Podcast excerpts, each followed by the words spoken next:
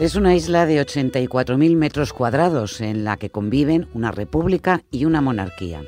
La república en el sur es mayoritariamente católica, el norte es de mayoría protestante y pertenece al Reino Unido. Irlanda se partió en dos en 1921 y hasta los acuerdos de paz de 1998, el violento conflicto entre unionistas y republicanos costó la vida a más de 3.500 personas. La amenaza de un Brexit sin acuerdo que obligue a resucitar la frontera física, la única terrestre que tiene Reino Unido, además de Gibraltar, ha despertado los fantasmas. Hola, soy Monserrat Domínguez y esto es Extra, el podcast del País Semanal. Hoy viajamos por los 500 kilómetros que separan Irlanda del Norte de la República de Irlanda con Guillermo Abril.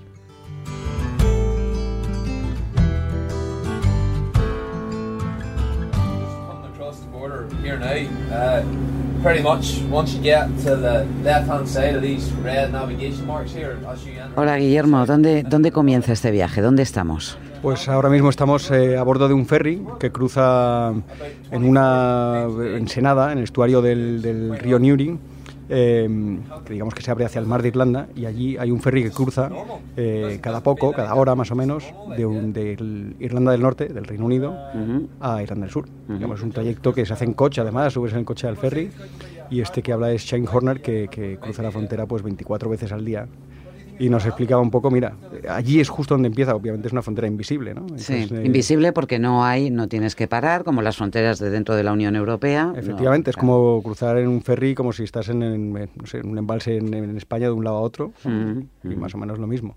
¿Y está preocupado, Sean, por lo que pueda ocurrir? Pues eh, sí, sobre todo porque él reconocía, claro, este reportaje se hace en el momento en que bullen las negociaciones, aún hoy tampoco sabemos nada, pero en ese momento todavía menos, no había ni siquiera ese principio de acuerdo que parece que hay ahora. Y él lo que decía es, no sé nada, el 31 no sé qué va a pasar. It's scary, decía, ¿no? Eh, da miedo. Scary, I don't know. Does anybody know? I'm, not sure. So not, hopefully, hopefully no hard border. No hard borders. Espera él que no haya una frontera dura, ¿eh? que sea permeable. Eso te contaba.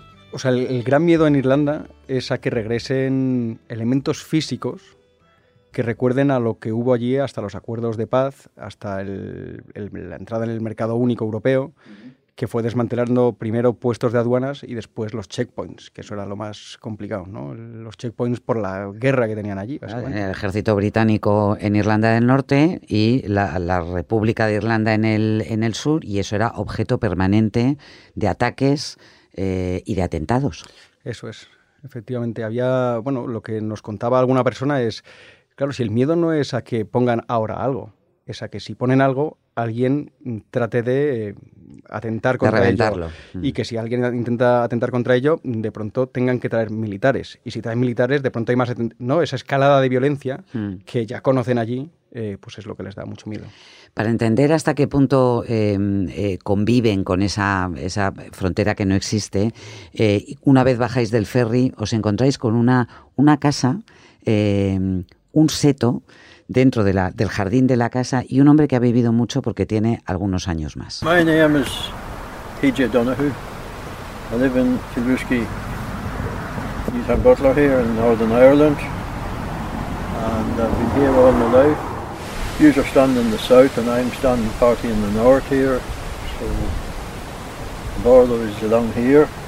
Can you show us exactly where the border is, maybe? The border is exactly along here literalmente la frontera cruza por el jardín de su casa, ¿no? Miramos en Google Maps, en la zona de clones, y, encontramos la casa, una casa partida. Nos desplazamos hasta allí y trabajando en el jardín había un señor de 75 años, que es el que hemos escuchado. Donahue. Sí, el señor Donahue, eh, que nos dice, tengo lo mejor de dos mundos, ¿no? Entonces la línea cruza por... se lleva un trozo de su jardín eh, y le rebana también un trozo de un cobertizo que tiene en ese jardín, ¿no? Entonces, de pronto estamos hablando con él, uno en Reino Unido y otro en República de Irlanda, ¿no? Una cosa, una conversación que salta por una frontera internacional. Mm, pero administrativamente, ¿él a, qué pertenece? Él es de Irlanda del Norte, ciudadano británico. Bueno, puede optar a los dos pasaportes, pero él votó, de hecho, en el referéndum del Brexit, votó en contra del Brexit votó quedarse en la Unión Europea. Cuenta que lleva 75 años viviendo allí eh, y que paga la electricidad en un país y las basuras en otro, ¿no? Pues la electricidad le viene del sur, el agua le viene del sur, la tasa de basuras en el norte, la pensión le llega del norte entonces esa frase, ¿no? De tengo lo mejor de dos mundos, que lo decía con sorna porque obviamente no le gusta nada esta idea de, que regrese la frontera dura. Hay que recordar que en Irlanda del Norte, que es una, de las provincias, el Ulster, ¿no? Como lo conocíamos, aunque hay alguna, em, hay una comarca más del Ulster también en la, en la República, al contrario que en el resto de Reino Unido, votaron en contra del Brexit. Hubo una, una mayoría que votó en contra del Brexit, pero claro, si te vas al detalle ya y segregas... Eh, es una cosa muy rara, ¿no? porque allí todavía se segrega mucho entre católico y protestante. Y se hizo una investigación de, una universidad, quién votó qué cosa, ¿no? qué religión votó qué cosa. Y entonces los protestantes votaron irse y los católicos votaron quedarse. Bueno, recordemos que el Partido Unionista eh, es el que está poniendo más pegas también y está del lado del gobierno conservador, del gobierno Tory, y el que está poniendo más pegas también para llegar a un acuerdo de salida eh, con la Unión Europea. Claro, porque ellos lo que quieren es pertenecer al Reino Unido y cualquier cosa que recuerda que van a seguir en la Unión Europea no les mm. gusta nada. Muy cerca de eh, Donahue em, encontráis un personaje que se llama Marcus McCabe y que tiene una plantación de cáñamo, de marihuana. De, sí, pero es cáñamo con ¿no? CBD, alto contenido en CBD, pero muy bajo en THC. Y lo cosechan para producir. Bueno, primero empezaron eh, produciendo tejidos, pero ahora lo que hacen es eh, un jugo sí. para convertirlo en un smoothie que te lo puedas beber. ¿Lo probaste? Yo no lo probé, pero sí que nos, nos regaló un cogollo de marihuana, bueno, marihuana, de cáñamo, que íbamos en el coche de pronto con ese cogollo, con unos carteles de no border que habíamos encontrado por ahí que dábamos eh, miedo. Oye, y Marcus em, recuerda también los años duros y lo, lo complicado que es eh, resucitar una, una frontera que resucite también los odios. These wounds are still there in the in the population. This um, it's like scratching the where you have a cut. It's like scratching the wounds. Yeah, and making it uh, making it worse. Claro, dice que las heridas están ahí y que es un poco hurgar en las en, en las heridas que se pueden abrir de nuevo, ¿no? Él lo remonta a, los clanes surgidos de, Oliver Cromwell, etcétera, hace cientos de años. ¿no? Y es un personaje curioso porque es hijo de uno de los eh, escritores más reputados de, Irlanda, que, vive allí también, mm. Eugene McCabe, que aparece de hecho en uno de los libros que habla sobre la frontera irlandesa hecho durante los Travels, y la obra de este escritor también va de esto, de la violencia vivida en esa zona entre protestantes y católicos, digamos que es algo que está allí, que él ha vivido desde niño. The Troubles, ¿no? the troubles, los problemas. que mucha gente allí se queja de que se le llama The Troubles para quitarle importancia, cuando fue una guerra de verdad. Una guerra civil en toda, en toda su magnitud.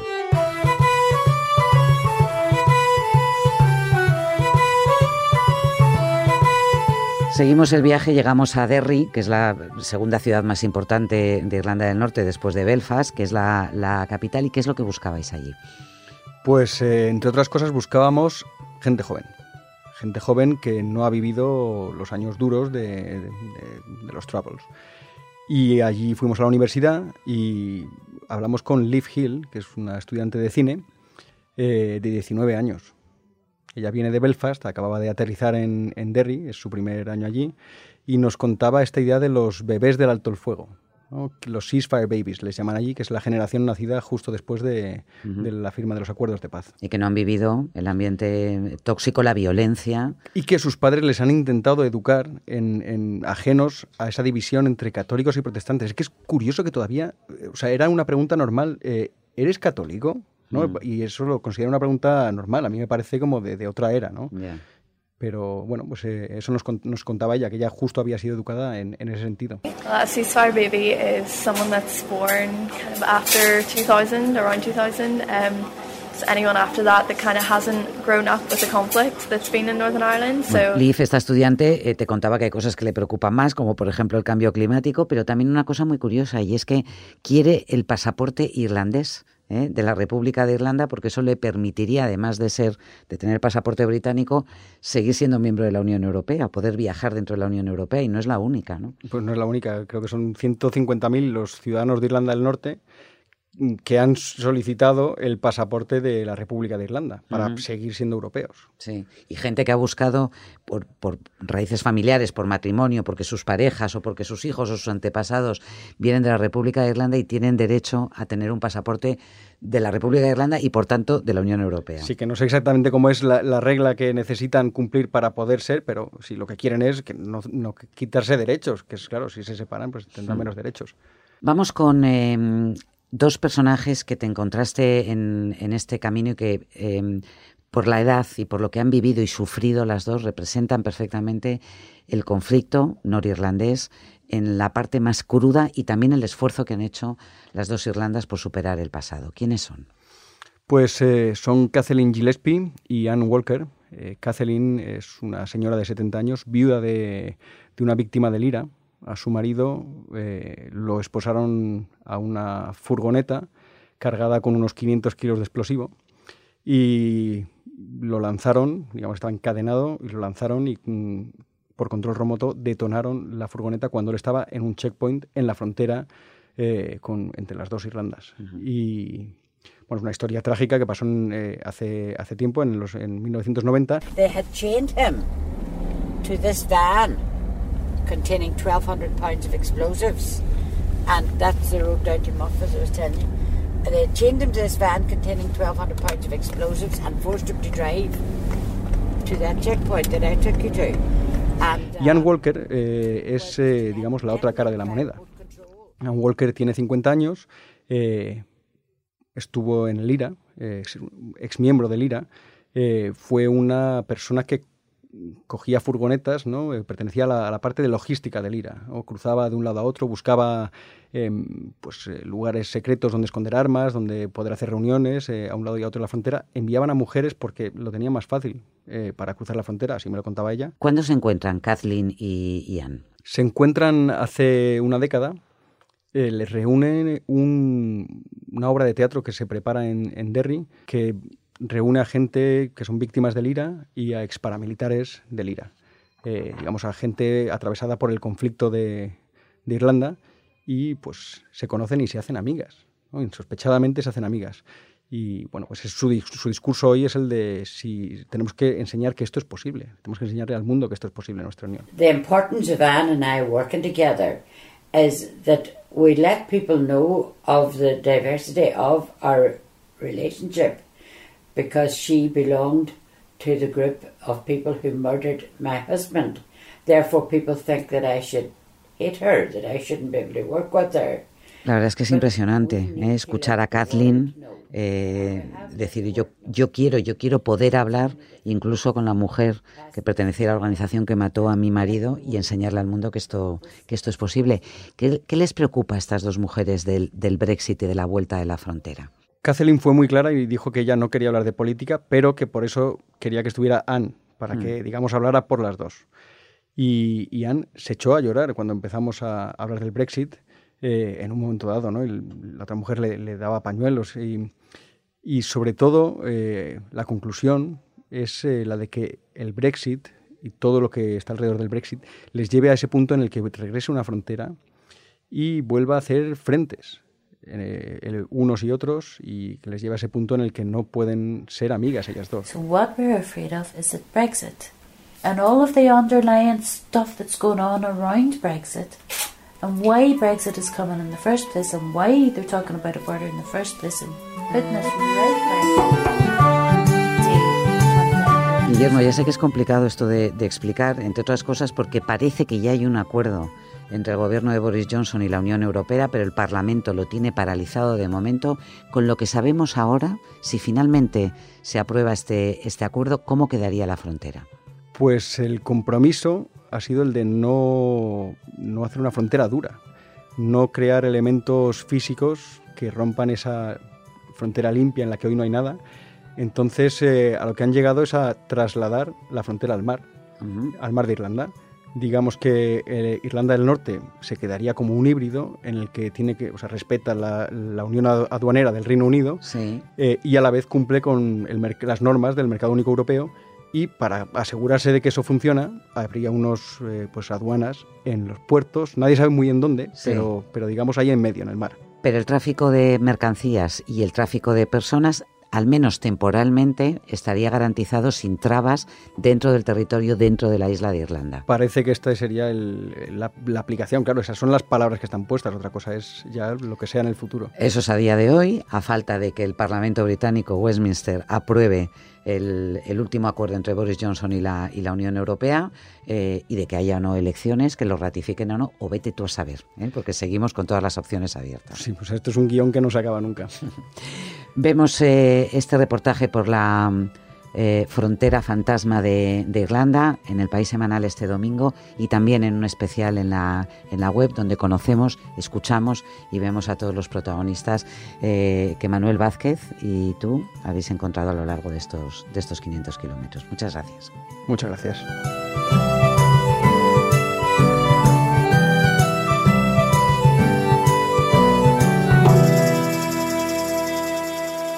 Españoles, ha llegado el día. Como sabéis, esta mañana han sido exhumados los restos de Francisco Franco Bahamonde del Valle de los Caídos. Ha costado mucho, pero al final lo hemos conseguido. Por fin, podemos decir que en España hay un total de cero dictadores enterrados en un monumento conmemorativo. Vamos, como ocurre en Italia o en Alemania, bueno, lo que pasa es que aquí nos lo hemos tomado con un poquito más de calma. Lo vas dejando, lo vas dejando y al final pasan 40 años y tienen la casa sin barrer y el dictador sin exhumar. Así comenzaba José Miguel Monzón, de 64 años, la noche del jueves, su cita con el intermedio en la sexta. Luego los fines de semana, uno sí y otro no, se sube a los escenarios con la guitarra y su grupo Los Insolventes. Publicaron un libro de memorias, La Furia y los Colores, que le lleva a recorrer las calles de Malasaña, el barrio madrileño donde surgió la movida y donde actuó durante años junto al maestro reverendo. Jesús Ruiz Mantilla ha vuelto con él al escenario del crimen.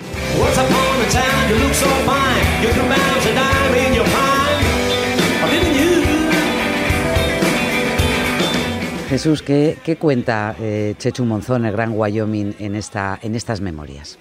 Mira, es un libro que se llama La furia y los colores y que es como una parte de sus memorias de juventud y donde eh, fluye el rockero que fue de joven, que quiso ser de mayor y que sigue siendo ahora, ya casi de jubilado. Entonces es un recorrido sentimental y emocional por toda esa música que tenemos todos en la cabeza y por todos esos locales donde se, donde se coció esa música en la que él fue parte activa por, con su grupo Paracelso. Entonces, mm. ahora está en uno que se llama Los Insolventes, que hemos escuchado, pero antes se llama Paracelso. Y ahí está todos los bares de Malasaña, eh, desde la Vía Láctea al, Penta. que es donde, se, donde, donde, que sale la chica de ayer, y la Aurora, que es donde él actuaba todas las noches durante nueve años, como un trabajo y dice que fue la etapa de las más felices de su vida. Pues esto que tenemos aquí es la estatua de Daoiz Velarde, porque ahora estamos en el, justo en la plaza, esto se llama el 2 de mayo, que este es el centro del barrio que se llama de Malasaña, lo llaman así, y este es el centro donde se formó todo el Cristo de Madrid, todo. Porque empezaron a abrir una serie de bares que eran distintos a los que había, los bares hasta entonces eran bares de cañas, o sea, donde se iba por la mañana a, tomar el churro y una tostada, pues luego duraba todo el día, que eran bares de cañas, que estaban los suelos llenos de, servilletas, de cáscaras de gambas, de todo eso, pero en este barrio concretamente empezaron a aparecer una serie de bares que se llamaron pubs. Malasaña sigue bulliendo de gente, de bares, de, actividad, pero él no es el mismo. Él es un, él es un showman tremendamente conocido. ¿Era fácil pasear por, la, por las calles con, con él? No, era pararse cada dos por tres, hacerse un selfie. Es una cosa que le, incomoda hacer, pero que hace encantado de la vida a la vez. Es decir, no, no verá el que se hace un selfie con él que le está molestando. Lo que pasa que es verdad que eh, avanzar por la calle le cuesta. Ir por Malasaña me, me bueno, me, llevó realmente a, a una, a una interconexión generacional, porque ahí ahora vive su hija, que, el, que en el paseo la llamó y se bajó con el perro y nos hicimos hasta una foto con ella. Y luego también, bueno, todos tenemos hijos que van por la Malasaña, es decir, Malasaña sigue siendo uno de los grandes centros de ebullición de esta ciudad maravillosa que llamamos Madrid. Muchas gracias. que te doy un beso. Ay, qué mucha sorpresa, me encanta. Muchas gracias. muchísimo. Te veo casi todos los días. Encantado, hasta luego. ¿Qué tal? ¿Cómo estás? ¿Qué tal? Que soy muy impresionante. Podemos andando porque si no, no, no podemos parar. Gracias. Venga. ¿Ves, Mantilla? Esto es una idea regular. Porque ya me lo sé, que... Claro, ¿no? la gente va haciendo fotos de todo. Esto es... La era esta mata al famoso, la ha matado, macho. Pues yo soy famoso toda mi vida, pero antes se vivía de puta madre, la gente no... Y ahora es una foto detrás de otra. Y porque veni- venimos con todo este tinglao. Si no, de aquí a allí me hago 40 fotos. Hay una cosa interesante eh, la que Wyoming se confiesa contigo, Jesús, y es cuando, cuando habla de su falta de ambición. Vamos a recordar que él es médico, o sea, él es de formación, es hijo de farmacéuticos, trabajaba, eh, colaboraba, ayudaba en la farmacia de sus, eh, de sus padres, eh, pero dice que nunca llegó a ser un gran músico, dice, primero porque no tenía eh, realmente habilidades, pero luego porque le falta ambición. ¿Cómo es posible en un tipo que ha hecho tantas cosas y ha roto también tantos moldes en, en televisión? Él dice que, que su gran parte de su motor, aunque parezca paradójico, ha sido la desidia y la falta de ambición. Y yo en eso, perdóname, pero yo discu- discutía, no, le repreguntaba, porque decía, ¿cómo se puede acabar medicina con falta de ambición? ¿Cómo se llega a ser una estrella durante 30 años de la televisión con falta de ambición? Algo nos está, yo creo que hay un punto negro ahí en la entrevista que nos está ocultando, pero que él, él dice, él reconoce, él reconoce, incluso, incluso presume de que con falta de ambición ha llegado muy lejos. También habla como de los ciclistas, ¿no? La estrella del ciclismo que pasa la meta, pero que él se siente una, una especie de pulidor, que en el eterno segundo, que, que recorriendo kilómetros y kilómetros Gregario, y kilómetros, Mm. sí consigue sus objetivos, ¿no? Y, y ahí mm, es una parte de su personalidad muy interesante, porque realmente es un tipo que ha conseguido todo lo que mucha gente sueña, pero casi sin querer, ¿no? Eh, y yo creo que eso es parte de su, de su encanto y de su talento, es decir, esa cosa trastabillada que tiene, es decir, yo no sé cantar, no sé tocar bien la guitarra, no tengo dicción para ser una, una estrella de la televisión, pero aún así, eh, bueno, pues sigo triunf- sigue triunfando en eso, ¿no? Eh, esa cosa del sin querer, del como pidiendo permiso, que, que tiene también su encanto, ¿no? Eh, Wyoming es, un tipo muy comprometido políticamente, nunca lo oculta. El programa además se ha convertido en una referencia eh, para muchísimos jóvenes además que no tanto qui- no quieren ver la actualidad exactamente tal y como lo hace todo el equipo del intermedio a través de un prisma Sí. en el que subraya, en el que hacen periodismo también, pero Sí. sobre todo hacen una, una crítica, una Sátira. sátira de la, de la, de la realidad Sí. política eh, actual. ¿Cómo le has visto él ahora que estamos en pleno, bueno, lo hemos escuchado justo con la exhumación de, de Franco de cara a unas nuevas elecciones? ¿Cómo le has visto a él, cómo, cómo lee el, el ambiente político actual? Bueno, yo creo que él es- se siente un poco impotente. Eh, él, él le gustaría que, que todo fuese un poco más como él piensa o ve la situación.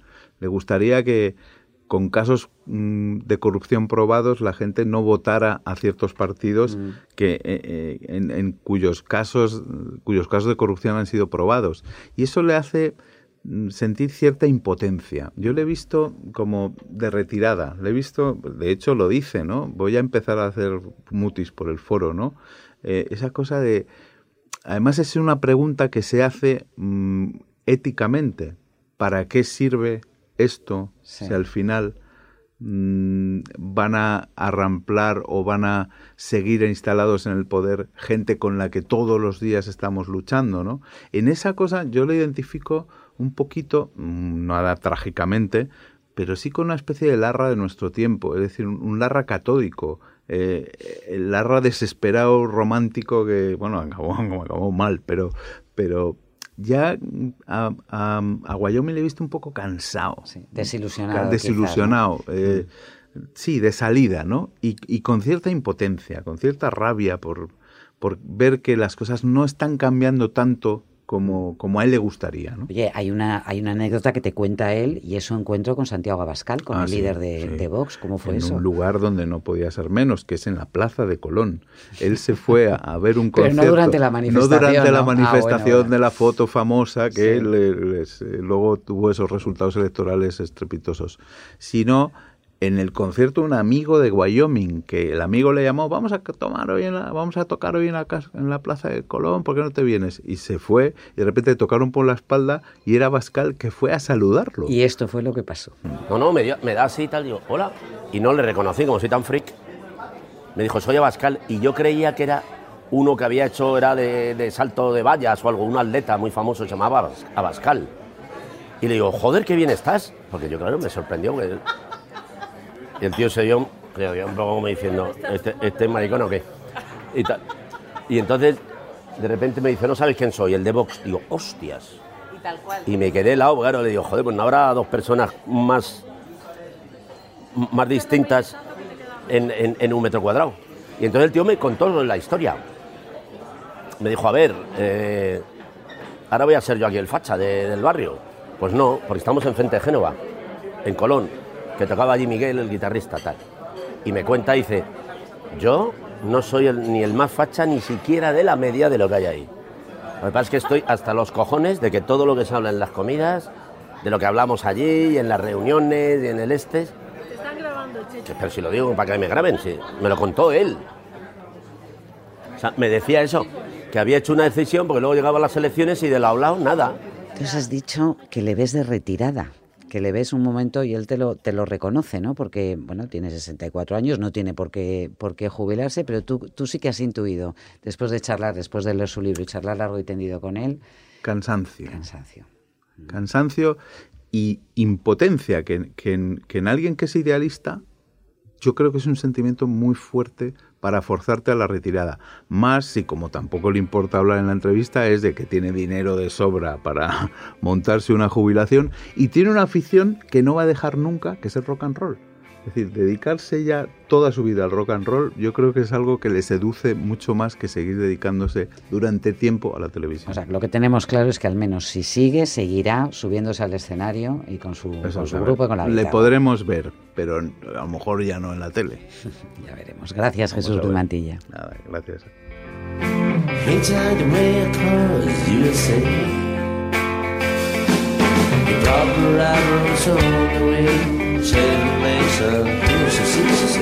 Además de la entrevista con Wyoming y el recorrido por la frontera irlandesa, en el país semanal hemos vuelto al bosque de la Amazonia para comprobar los efectos de los incendios que la devoraron este verano. Ahí ha estado nuestra corresponsal en Brasil, Nayara Galarraga, y la fotógrafa Cristina de Midel. Este domingo, 27 de octubre, en tu kiosco y en la web. Hasta la próxima semana. The bathroom sewers, everybody's darling. But who never